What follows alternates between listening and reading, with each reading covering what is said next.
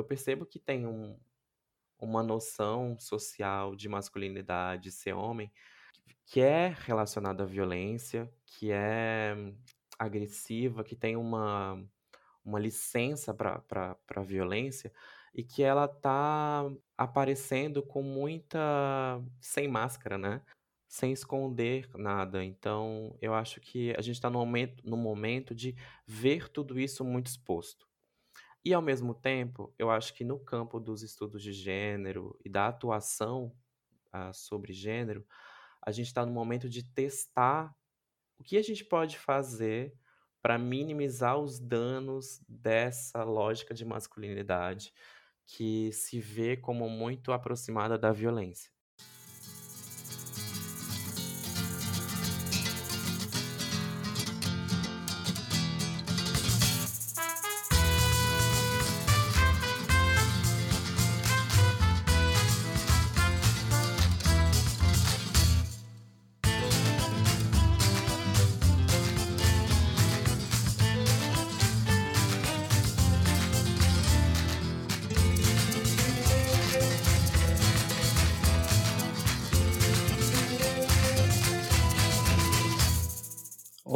Sejam bem-vindas e bem-vindos ao podcast Compósita, uma forma de aprender sobre a Amazônia a partir da escuta.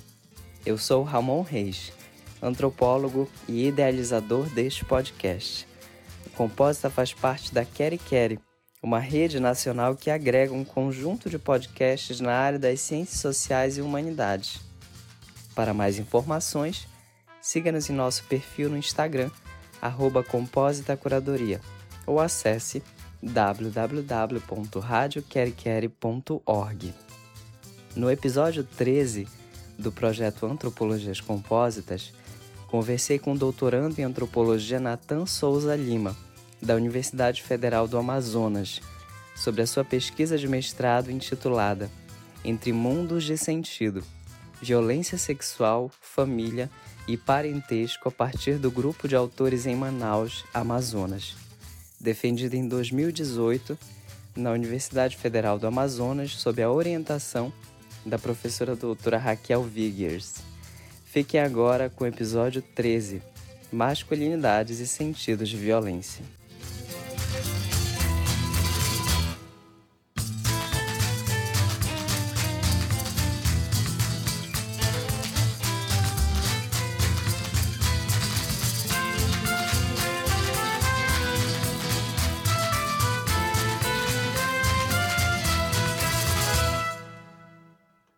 Nome é Nathan Souza, estou atualmente fazendo doutorado em antropologia social na Universidade Federal do Amazonas e eu participo, sou pesquisador do Núcleo Azul Lilás, que é o Núcleo de Estudos em Gênero, Famílias, Conflitos e Sexualidades, que é coordenado pela professora doutora Raquel Vigers, que é minha orientadora desde a graduação, né? graduação, mestrado e doutorado. Que na verdade te acompanha, né? A gente vê, estava lembrando dos eventos que eu já te vi com ela.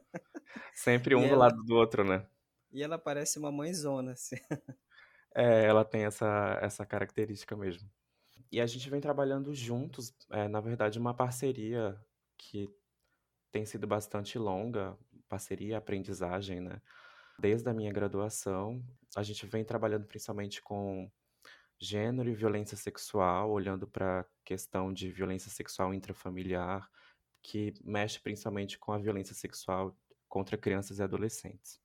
Então, esse é, é o lugar do qual a gente no qual a gente trabalha, uh, é o nosso foco de pesquisa e envolve muito uma, uma, um estreitamento entre a atividade de pesquisa e a atividade de extensão, porque a gente sempre está com demandas que são do, das instituições onde a gente atua, com as quais a gente dialoga, e também uh, a partir disso, né, construindo problemas de pesquisa, perguntas e dilemas para investigar e para se debruçar.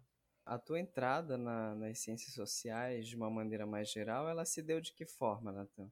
Eu entrei nas ciências sociais bem novinho, assim, eu tinha 17 anos, e logo nos primeiros semestres, acho que no segundo semestre do curso, eu comecei a me aproximar da professora Raquel, e do núcleo, né, que era o, ainda não era bem azul lilás, mas já tinha esse formato de um núcleo de estudos de gênero e violência.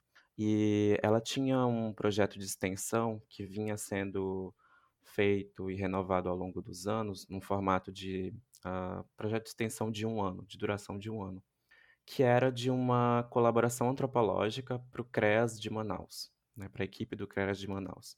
Na época, isso era 2011, a gente só tinha um CREAS em Manaus, hoje a gente tem cinco. Então, era um CREAS com uma só estrutura que envolvia assistentes sociais e psicólogos e que tinha como principal demanda de atendimento casos de violência sexual contra crianças e adolescentes.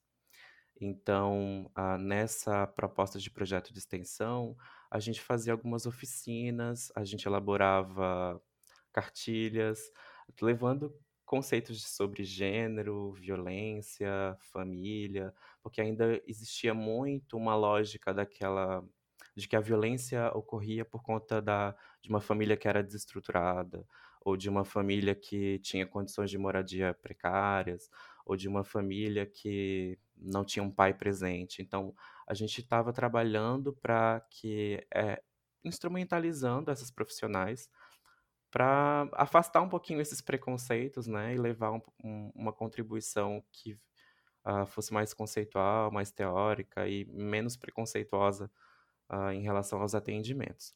E aí acabou que eu entrei nesse projeto de extensão em 2011. A equipe era quase toda formada por mulheres e nesse CREAS existia um grupo que era um grupo de atendimento psicossocial para homens acusados de violência sexual contra crianças e adolescentes.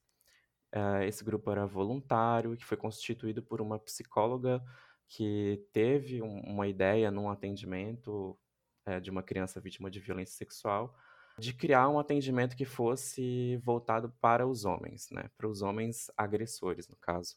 Porque ela dizia que estava muito cansada de ouvir as demandas das vítimas e não encontrar nenhum tipo de saída desses circuitos de violência que ocorriam principalmente nas famílias. Então, ela elaborou esse grupo de atendimento psicossocial para homens autores de violência sexual, que era chamado lá na instituição de grupo de autores. E como eu era o único homem nesse lugar, eu acabei sendo deslocado para ou incentivado a me aproximar do grupo de autores e compreender como que o grupo de autores funcionava, etc. Né? E aí a Raquel foi a pessoa que fez a mediação através desse projeto de extensão é, entre a minha aproximação uh, no grupo de autores e o CREAS e a psicóloga que coordenava o grupo. Na leitura que a gente faz da antropologia, em alguns momentos, é, essa noção de, de experiência e da experiência enquanto algo que conecta com uma realidade de alguém que pode ser que esteja próximo a nós ou não, ela é fundamental para como a gente vai criar conceitos. Por exemplo, que aparece na, na tua dissertação, que é um conceito que chama de conceito sentimento, que é a noção de cuidado. Ah, uhum. Uh, logo no início do trabalho, e eu fiquei pensando em outras pesquisas onde essa mesma noção aparece de uma forma parecida ou não. Né? Uh, e, e eu fiquei agora pensando no fato, e eu acho que isso se conecta, por exemplo, com o fato de tu ser uma, uma pessoa, ser um único homem trabalhando num lugar que era predominantemente ocupado por mulheres. Talvez isso tenha um impacto direto na produção dessa, dessa dissertação e na, na tua experiência mesmo subjetiva, que eu acho que seria interessante colocar aqui. Uh, porque em vários momentos da própria antropologia, da produção das etnografias, a gente vê um início, né, numa introdução de trabalho, né, logo nesse início, nesse primeiro contato que a gente tem, é, é como que isso vai sendo articulado nas nossas próprias formações enquanto pesquisador. Né? É, essa narrativa que tu conta, eu fiquei imaginando várias outras situações da tua própria formação dentro dos espaços da própria academia, né? O quanto que a academia não é cuidadosa, por exemplo, em determinados sentidos com as nossas questões pessoais, né?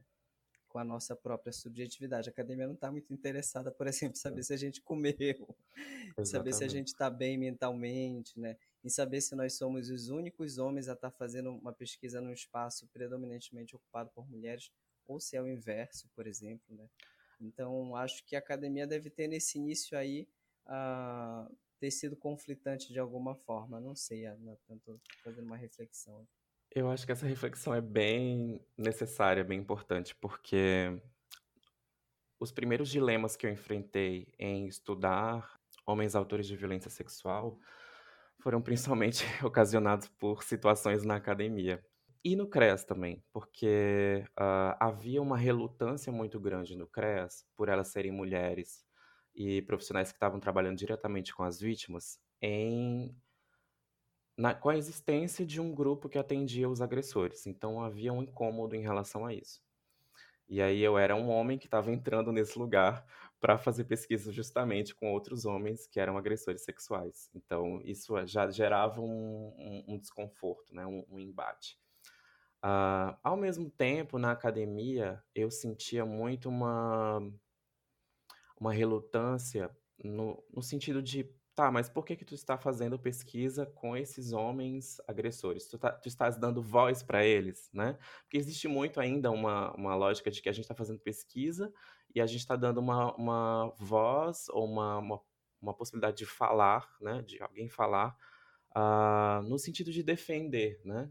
Essa, essa voz é como se fosse um, um esforço de defender um ponto de vista. E no caso da pesquisa que eu estava fazendo, não se tratava de defender um ponto de vista, mas de compreender quais eram as noções, compreender quais eram as, as lógicas, compreender uh, as relações estruturais ou, o que estava envolvendo a violência sexual, né? O que, que esses homens argumentavam é, partindo das relações de gênero, partindo das relações familiares, das moralidades vigentes, que de fato estava colaborando para que aquelas violências acontecessem, para que elas fossem cotidianas, para que elas não tivessem um, uma interrupção e que o Estado também não apresentasse nenhuma interrupção desse ciclo de violência definitiva.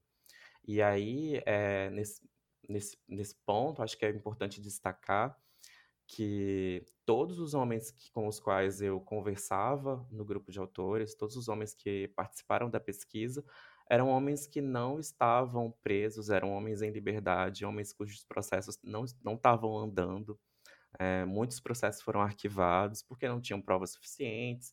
E aí vem aqui, todo aquele problema que envolve as provas e a justiça em relação às violências de gênero no Brasil, né?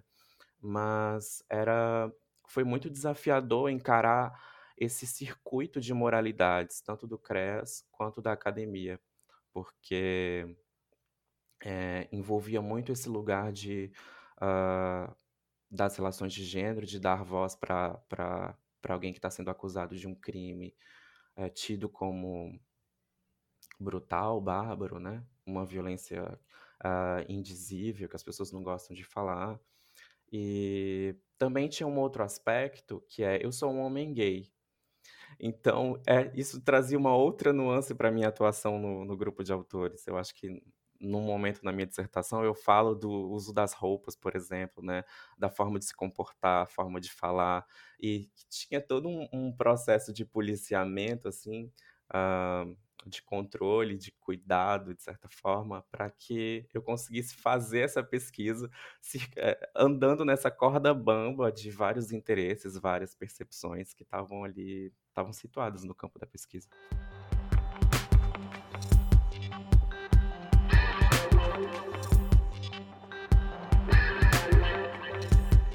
Fiquei muito impressionado com, com um dos relatos que tu apresenta na tua dissertação. Inclusive, eu vou deixar depois o link para as pessoas que vão nos ouvir, que, enfim, para as pessoas que têm curiosidade em ler o trabalho mesmo, porque tem um dos relatos que me chocou muito foi o relato do ônibus. Uh, e assim, eu, eu não vou falar da tua pesquisa, eu acho que seria mais, mais interessante que tu fales sobre esse relato que conecta, eu, eu queria, que é uma coisa que aparece, não está no início da, da dissertação, mas ele vai aparecendo conforme a gente vai acionando a sexualidade, a gente aciona a estética, a estilística, enfim, a forma como a gente se projeta num cenário de pesquisa. E, e essa questão da sexualidade, ela é, me parece um, de alguma forma incomodar esses, esses autores, né? esse grupo de autores e de diversas maneiras, dentro e fora daquele espaço. Né? Porque a gente tem um grupo de, de, que é o grupo que faz parte formalmente da pesquisa, mas a gente tem masculinidades projetadas no espaço urbano que elas são completamente violentas. Né? Sim. Então tem a, a, cena do ônibus é uma cena que para mim é muito assim interessante para a gente conversar aqui. Essa situação do ônibus, né? É como você falou. Uh, quando a gente faz a pesquisa, a gente vivencia situações que a gente nem espera. E eu estava ali naquele, naquele contexto de fazer pesquisa sobre violências sexuais a partir de homens agressores sexuais. E naquela época, o CREAS de Manaus, ele ficava numa zona da cidade, era o único CREAS, ele ficava numa zona da cidade que é bem difícil de chegar de ônibus. E eu andava de ônibus na cidade, só. E era difícil de chegar de ônibus, era distante, era deserto, tinha uma série de, de, de, problemas, né? E aí, num desses dias, eu tinha que sair da, do grupo, das reuniões do grupo, pegar o ônibus e ir para casa e universidade, porque era o circuito que eu fazia quase sempre.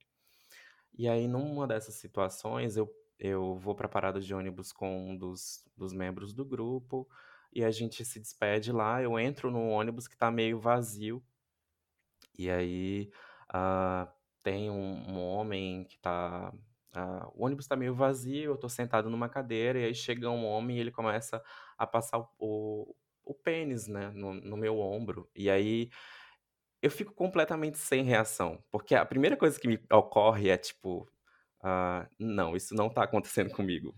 Né? Eu estou estudando violência sexual, isso não está acontecendo comigo.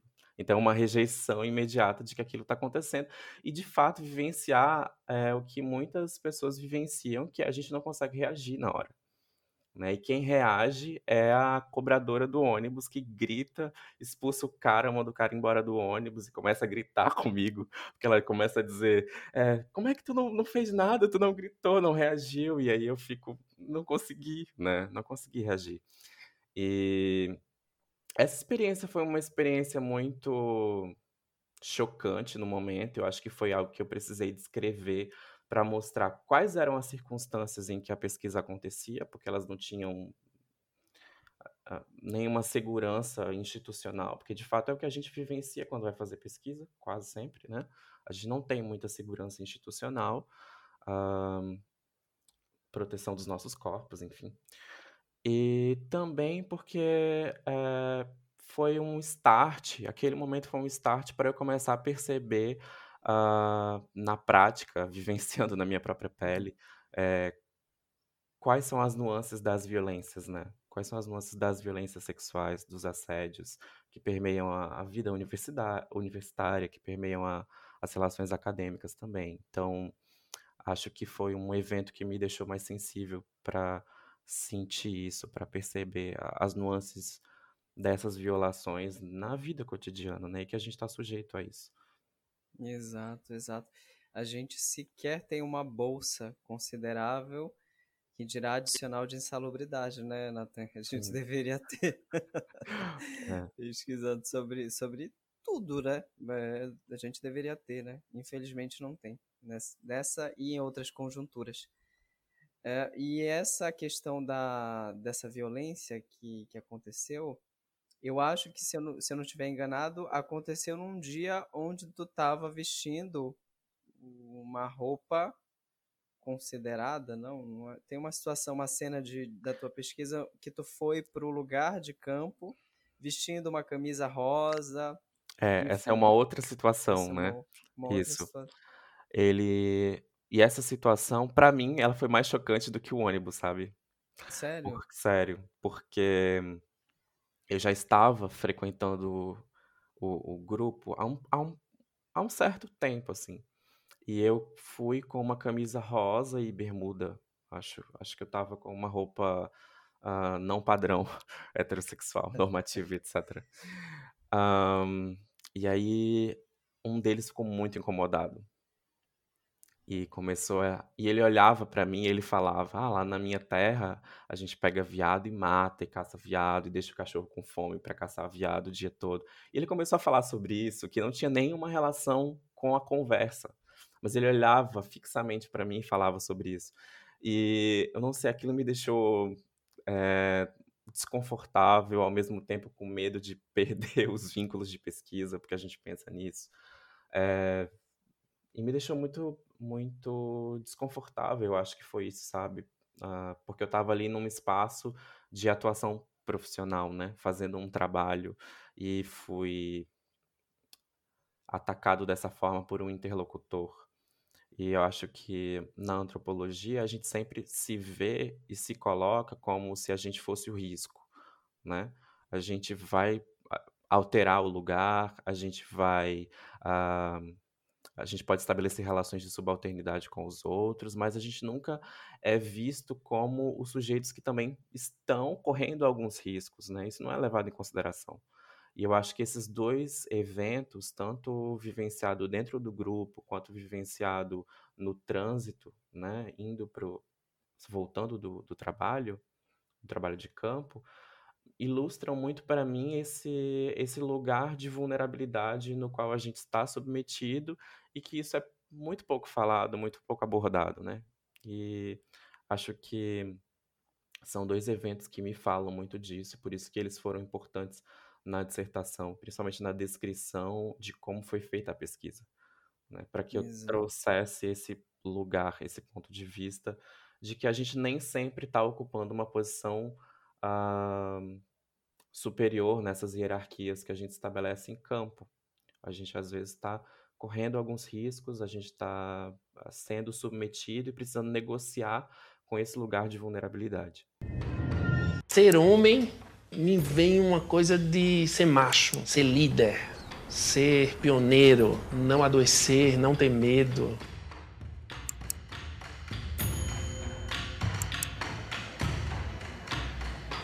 Quer pegar um pezinho menor, velho? Não, não, é pra aparecer com o pezinho pequeno. É, aí já fudeu. Um traço muito forte da masculinidade clássica é eu não sofro, eu não me queixo, eu não mostro fragilidade, eu não apresento vulnerabilidade. Eu não vou falar sobre pontos fracos, coisas que eu não consigo entender em mim. Um pouco pensava, eu não queria que ninguém mexesse, né? No, no meu, né? Não é por conta que os amigos da gente tiram o sarro da gente, né? Então fazia o toque.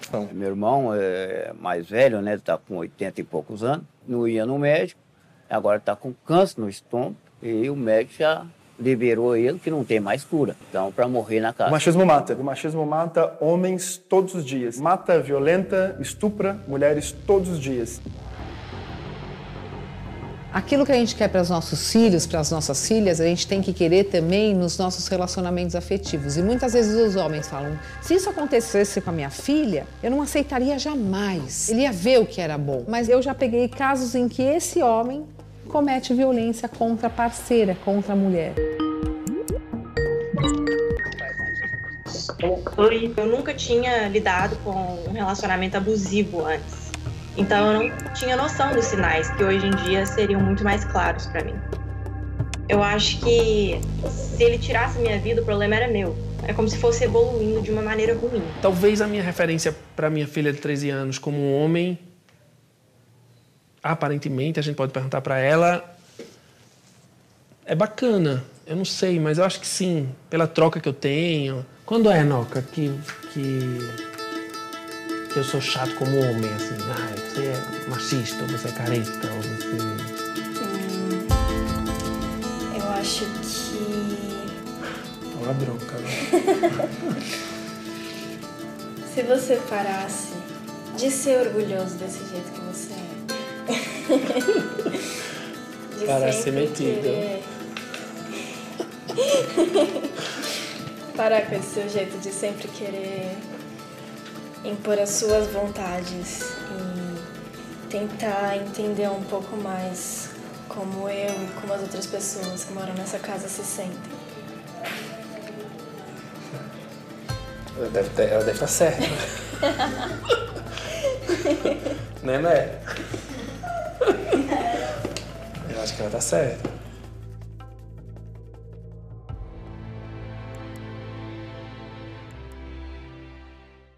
Tem uma questão que me parece que é um incômodo, pelo menos quando eu li a tua dissertação, é, me causou um certo incômodo, que é a perspectiva geracional. Né? Eles olhavam, os autores, esse grupo de autores, agressores, te olhavam de uma forma muito fatalista enquanto um pesquisador, enquanto um menino, uhum. né, inicialmente e depois era o jovem pesquisador, né? Isso tem um reflexo direto na própria produção da antropologia, como que a gente é lido dentro do cânone antropológico, né? É, a gente sendo mais jovem, sendo gay, né? mas sobretudo sendo mais jovem, fazendo uma pesquisa antropológica, a forma como a gente entra dentro de, dessa produção, ela é nivelada por uma, por uma hierarquia, uma produção de desigualdade, né? É, esse olhar, e eu acho que seria interessante a gente falar sobre isso aqui, porque é, a, a, viabilidade com que esse conhecimento é produzida, em alguns momentos esbarra numa concepção muito fatalista sobre a questão geracional, né? De que nós, enquanto jovens, estaremos sob suspeita né, uh, dentro de uma produção de conhecimento científico, né? Sim, eu acho que essa perspectiva geracional ela funcionava também tanto dentro do grupo quanto na academia. Uh, e no, no circuito, no CREAS, né? Porque demorou um, um certo tempo para que as pessoas profissionais do CREAS, da rede de proteção, me levassem a sério também. Uh, mas dentro do grupo tinha muito uma coisa de uh, o que, que esse menino está fazendo aqui? Né? O que, que ele está fazendo pesquisando sobre isso? E aí, conforme eu ia modelando essa percepção, porque acho que tinha muito uma coisa de eu perceber como eles me viam e modelar essa percepção que eles podiam ter de mim para que eu conseguisse emergir e construir laços na, no grupo e fazendo a pesquisa de campo. Conforme o tempo ia passando, eles iam modelando essa percepção, eles mudavam meu status, né? Ele deixei de ser esse esse menino para se tornar um jovem pesquisador. Tá, ele é promissor em alguma coisa, então a gente pode falar algumas coisas para ele. Era mais ou menos quando isso. Ele, quando ele trouxe reconhecimento. Sim. Sim, porque tinha muito um feedback de, tá, o que que tu vai trazer para nós, né? Ah, tu publicou isso, tu foi pro congresso tal. Eles queriam muito saber dessas coisas, né? A gente está sendo relevante em alguma coisa. Ah, então tu és um, tu és um jovem pesquisador. E na academia rolava muito uma coisa de uh, nas disciplinas de métodos, não no mestrado, mas na graduação, eu ouvi uma vez um professor me dizer que a antropologia era fazer fazer as era ele me dizia que esse professor na numa disciplina de métodos na graduação me disse uma vez que fazer para fazer antropologia eu precisava falar a partir da lógica dos outros com quem eu estava fazendo a pesquisa. Então que uh, eu tinha que encontrar um meio de falar a partir de um estuprador que para isso talvez eu tivesse que é, experimentar um estupro ou tivesse que cometer um estupro. Falou isso abertamente em sala de aula.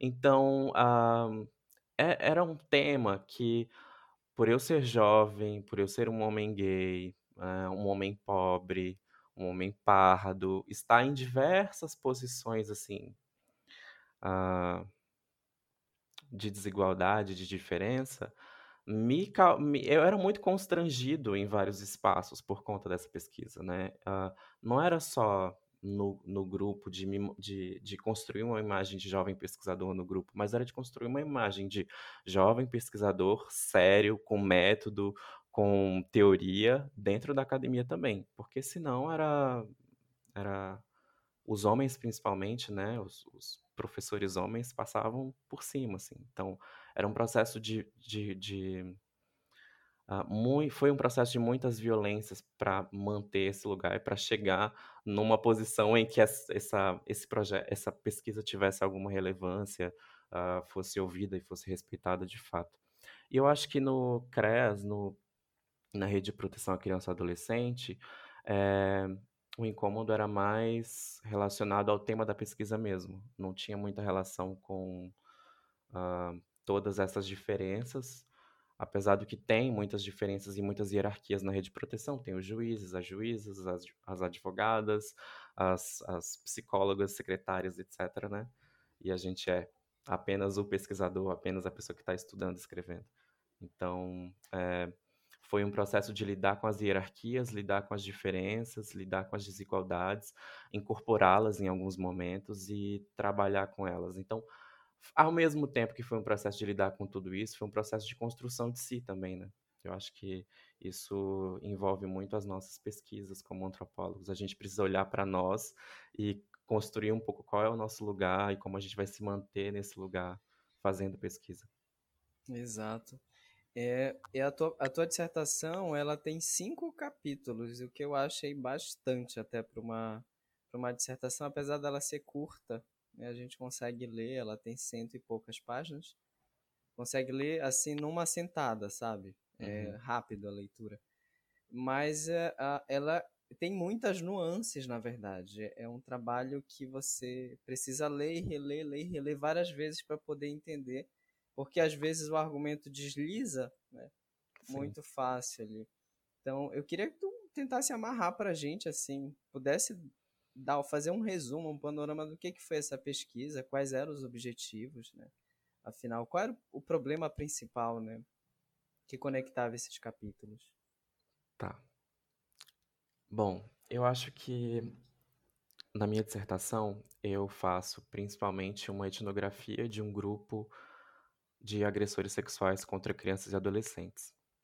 E a partir dessa etnografia, eu busco identificar quais são as moralidades, quais são as lógicas de família e quais são as lógicas de ser homem, né? Quais são as lógicas de gênero que estão vigentes nessa nessas relações em que esses homens estão envolvidos a partir da violência sexual. Uh, eu acho que é uma dissertação que ela tem muitas nuances porque eu tento dar conta desses diferentes conceitos, que são família e parentesco, que acabou surgindo como um conceito fundamental para entender como eles se viam como homens, como eles construíam uma moral masculina e como essa moral masculina não era a mesma moral que eu via nas etnografias uh, do sul, do sudeste do Brasil, por exemplo, de etnografia sobre o Mediterrâneo, né? Uh, então tinha um, uma necessidade de falar de família e parentesco para pensar quais eram as lógicas de ser homem que estavam vigorando ali. E, ao mesmo tempo, situar esse grupo e essa pesquisa nesse conjunto que são as instâncias de Estado, as redes de proteção, as pessoas que atendem é, nessas redes de proteção, as pessoas que atendem as vítimas e qual é o lugar desse grupo nesse todo de Estado que, na verdade, olha para a violência sexual com, com muita com um peso moral muito mais forte do que com um olhar técnico é, é, institucionalizado ou que busque de fato um atendimento mais uh, isento possível das nossas moralidades, né? Então, confrontar essas moralidades, confrontar lógicas de Estado uh, com esse grupo. Eu acho que uh, o ponto de partida é o grupo e os esforços são de olhar para tudo que está meio é, circundando esse grupo, sabe? Minha orientadora fala uma coisa que eu acho que pode ajudar muito a a entender como que a gente faz as pesquisas, né? Ela diz que a gente nunca consegue responder, por exemplo, o que que é a violência sexual ou, ou por que que a violência sexual ocorre. Mas a gente consegue escolher um problema e olhar para esse problema de diferentes vias, assim, por diferentes vias, pela tangente, né? E na minha dissertação, o meu esforço é esse, de colocar esse grupo como problema central e a partir desse problema central olhar para tudo que o tangencia.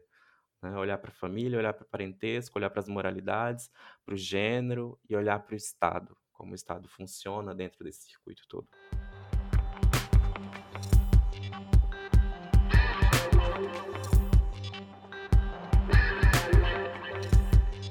Tem uma diferença que vocês fazem entre violência e agressão e que ela se conecta num, num capítulo, que é o quarto capítulo, que vocês vão falar sobre os agressores, uh, que são essas quatro etapas para o percurso dos agressores. Então, a gente tem uh, o entendimento do que, que é violência, do que, que é agressão, um pouco a partir também dessas quatro etapas, que vocês chamam de negação, responsabilidade pelo ato violento, cuidado de si, cuidado ativista.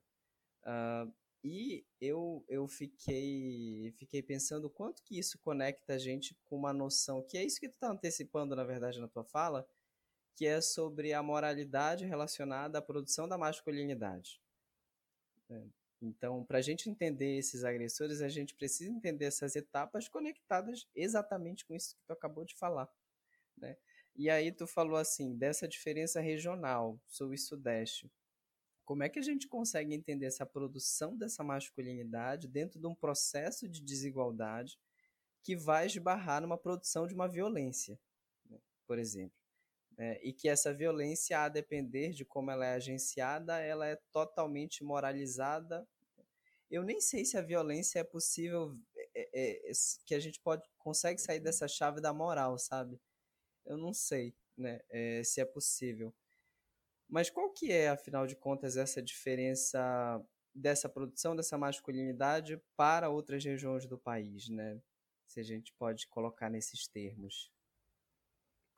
Olha, eu acho que esse, esse foi um grande, um grande problema para mim e é até hoje. Porque quando se fala em masculinidades, a gente vê as pessoas falarem, né, é, de uma série de adjetivos e características que são comuns a todas as pessoas. Então, força, virilidade, um, ou maior acesso à violência, etc. E aí, uh, eu sempre estive um pouco preocupado em o que tem de específico nessas masculinidades. Tem alguma coisa que eu possa falar de masculinidades nos, nas pessoas que eu tô com as quais eu estou trabalhando, né, com os meus interlocutores de pesquisa, que uh, que seja específica deles, que faça com que, que, que explique ou que norteie um pouco a, a forma de como eles se percebem no mundo, as moralidades que eles têm, etc. Né? E, e aí, no conjunto da, das obras sobre masculinidades, a gente vê muito uma tendência a, um, a, um, a uma generalização. Né? E a gente que é antropólogo, a gente não gosta muito das generalizações, né? A gente tenta pensar um pouco na, em generalizações, mas também especificidades. Então eu sempre tentei ficar muito atento às especificidades. E a forma que eu encontrei de falar das especificidades foi pensar em quais eram os processos uh, narrados sobre ser homem que eram elaborados dentro das reuniões desse grupo. E aí, a partir desses processos, eu elaborei essas categorias, essas quatro categorias, que elas servem para esse grupo. Eu já vi que, é, em outros trabalhos, que algumas categorias são muito semelhantes com com o que outros antropólogos, outros cientistas, cientistas sociais e psicólogos também veem em outros atendimentos, mas eu tentei fazer um esforço de pensar em categorias que falassem um pouquinho de lógicas de ser homem ou moralidades em torno de masculinidades que fossem próprias daquele grupo.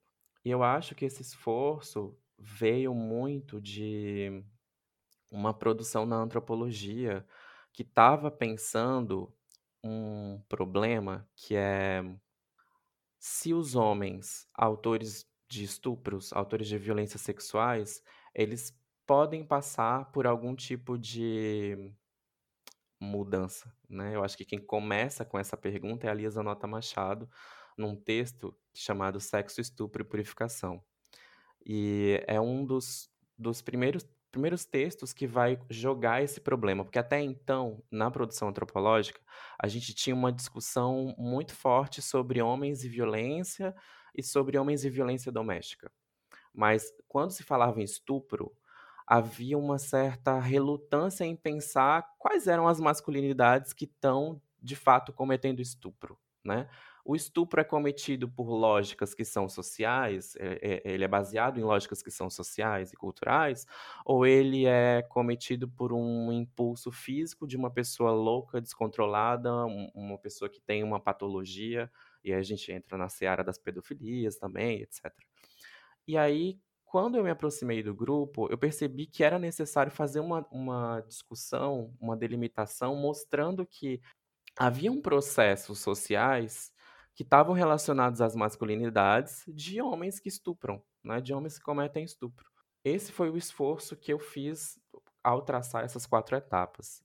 E vendo também que o que eles me traziam não era não, não tinha tanta relação assim com narrativas sobre o, o sudeste do Brasil ou sobre o sul do Brasil, né? Por exemplo, quando a gente usa o conceito de honra que a Cláudia Fonseca utiliza, a Marisa Correia utilizava, ah, muito baseado na discussão do Pete River sobre honra dos homens no Mediterrâneo.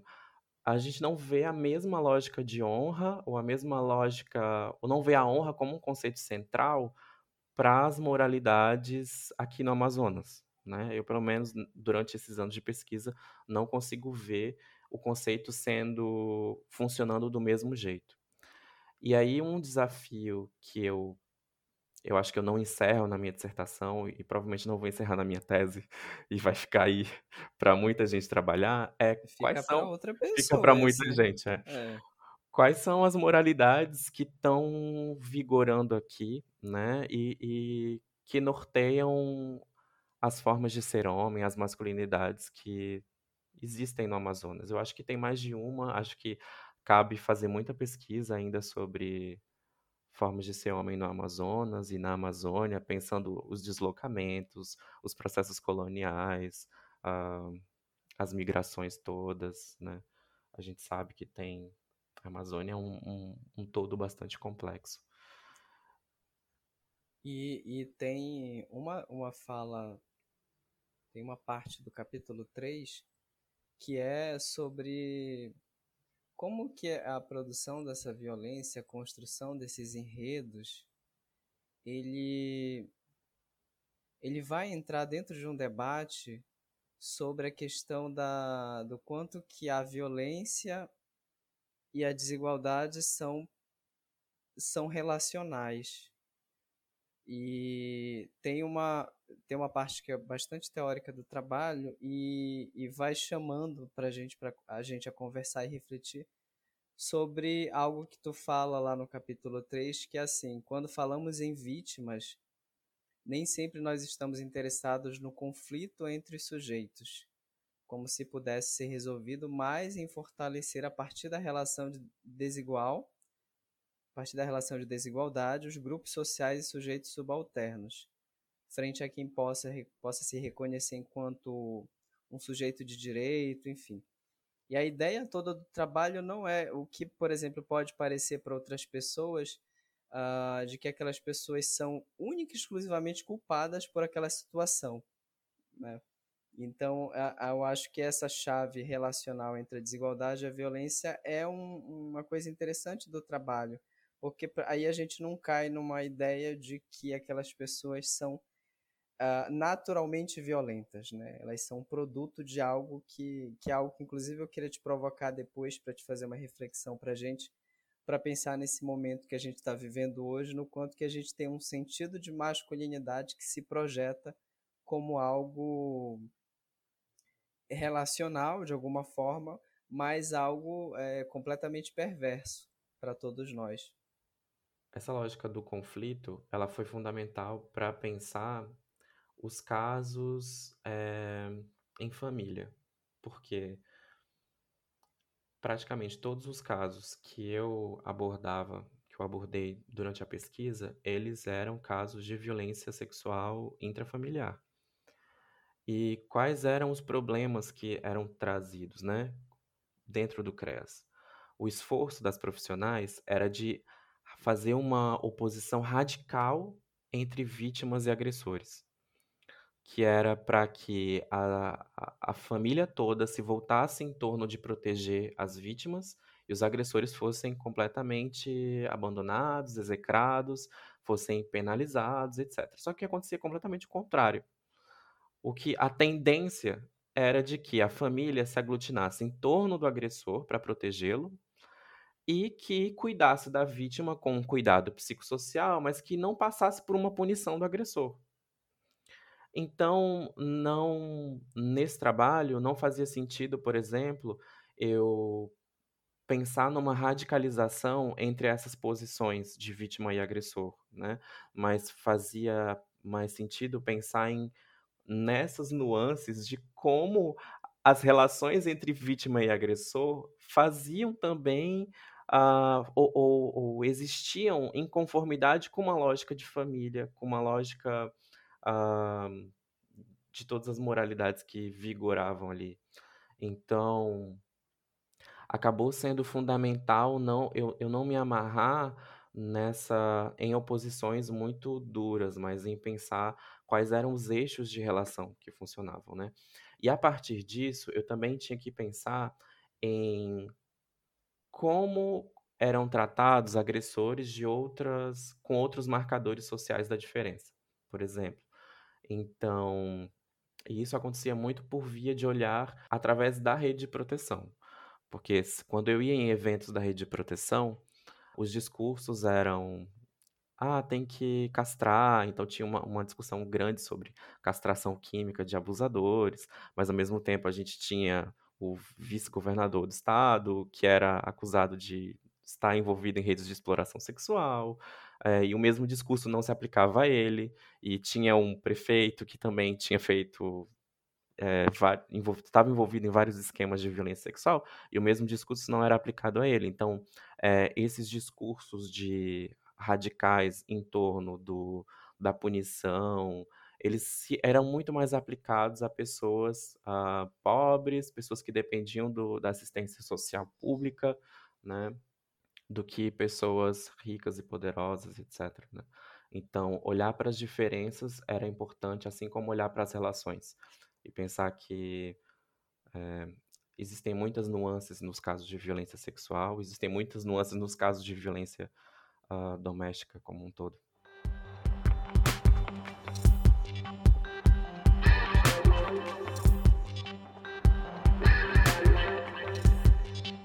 Queria te ouvir agora, já caminhando para o final, é, que que tu, qual é a reflexão que tu fazes desse trabalho, né, da, da importância desse trabalho, da continuidade dele, obviamente, para o contexto que a gente está vivendo hoje, né, Nathan? Que é um contexto negacionista, né? É um contexto que criminaliza os movimentos sociais, que persegue os pesquisadores que trabalham com gênero e sexualidade. Uh, e a gente sabe de onde vem, para onde vai, uh, e vem de um lugar, de, vem desse lugar, né, dessa produção dessa masculinidade perversa, desigual, violenta, cheia de nuances, e que se produz dentro e fora de casa. Né? A gente tem aí no período da pandemia o aumento crescente da, da violência doméstica, né, da expulsão dos LGBTs de casa, enfim, das perseguições. Né? Esse trabalho também nos ajuda a pensar nesse, nesse contexto todo, né?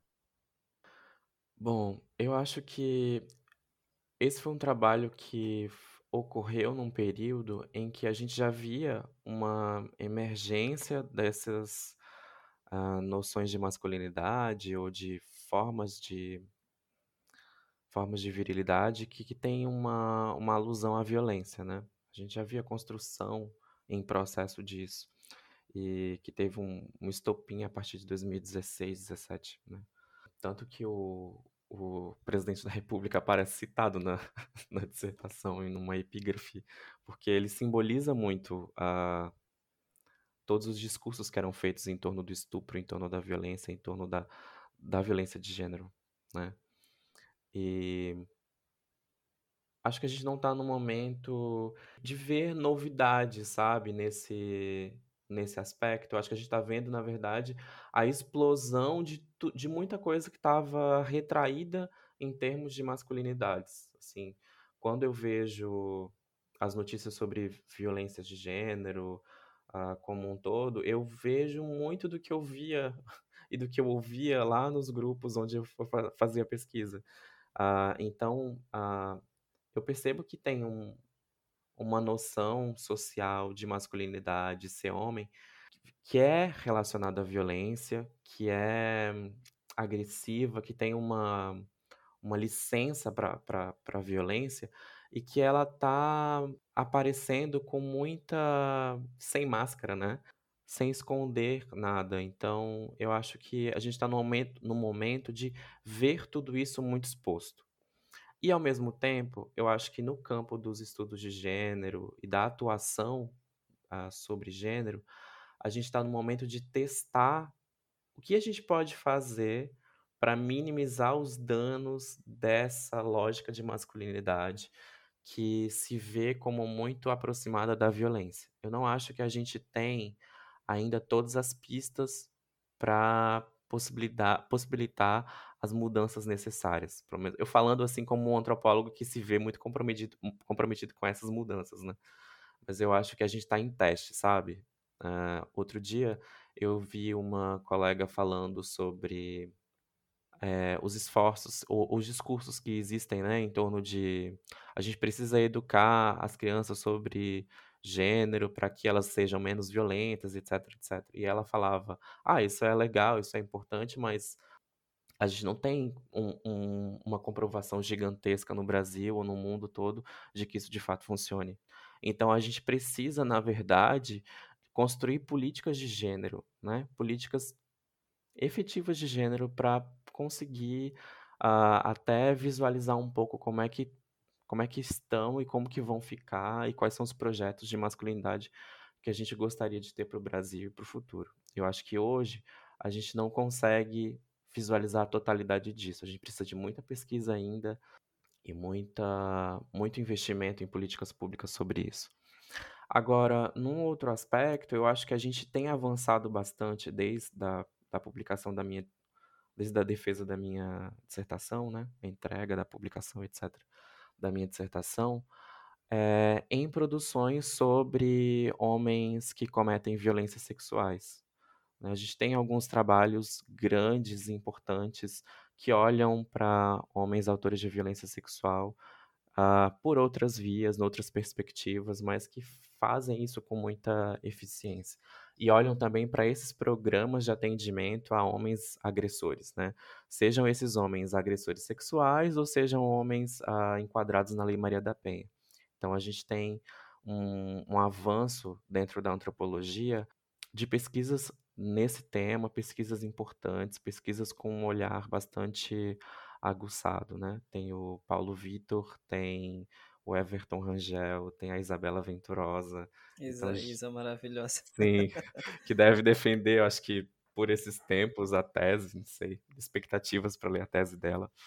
Mas tem muita gente estudando esse tema e, e a partir dessas pesquisas a gente vai conseguir propor novas ações e ter novas perspectivas sobre como atuar em relação a masculinidades e violência. Acho que hoje a gente está no momento de assistir tudo isso, sabe? Assistir, anotar, pensar, refletir, para que a gente possa saber o que fazer diante dessa explosão de casos, diante dessa explosão de performatividades violentas dos homens.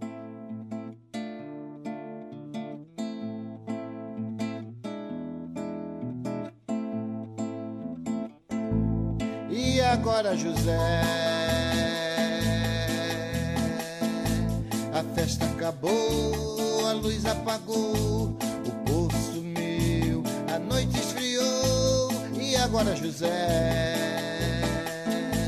E agora você?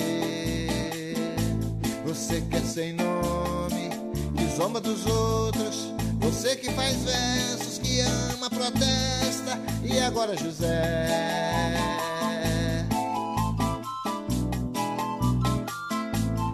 Está sem mulher, está sem carinho, está sem discurso, já não pode beber, já não pode fumar, cuspir já não pode. A noite esfriou, o dia não veio, o bonde não veio, o riso não veio, Não veio a utopia e tudo acabou, e tudo fugiu, e tudo mofou, e agora José.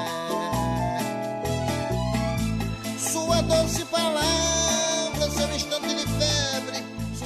Chegamos ao final de mais um episódio e gostaríamos de dedicá-lo a todos que acreditam em uma sociedade mais justa e menos desigual, com base no respeito e na valorização das diferenças sexuais e de gênero.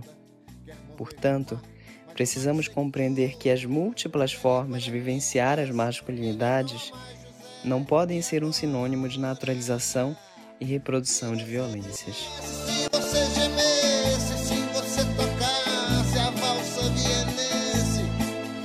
Dormisse, se você cansasse, se você morresse, mas você não morre. Você é duro, José, sozinho no escuro, qual bicho do mar, sem teogonia, sem parede nua pra se encostar. Sem cavalo preto que fuja galope, você marcha José, José para onde? Marcha José, José para onde? Você marcha José, para onde? Marcha José, para onde? José, para onde? Para onde? E agora José, José para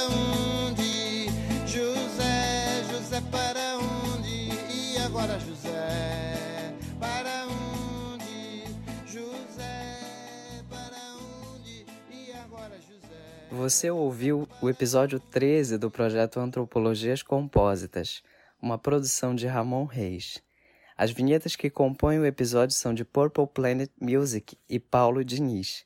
Podcast Compósita, uma forma de aprender sobre a Amazônia a partir da escuta.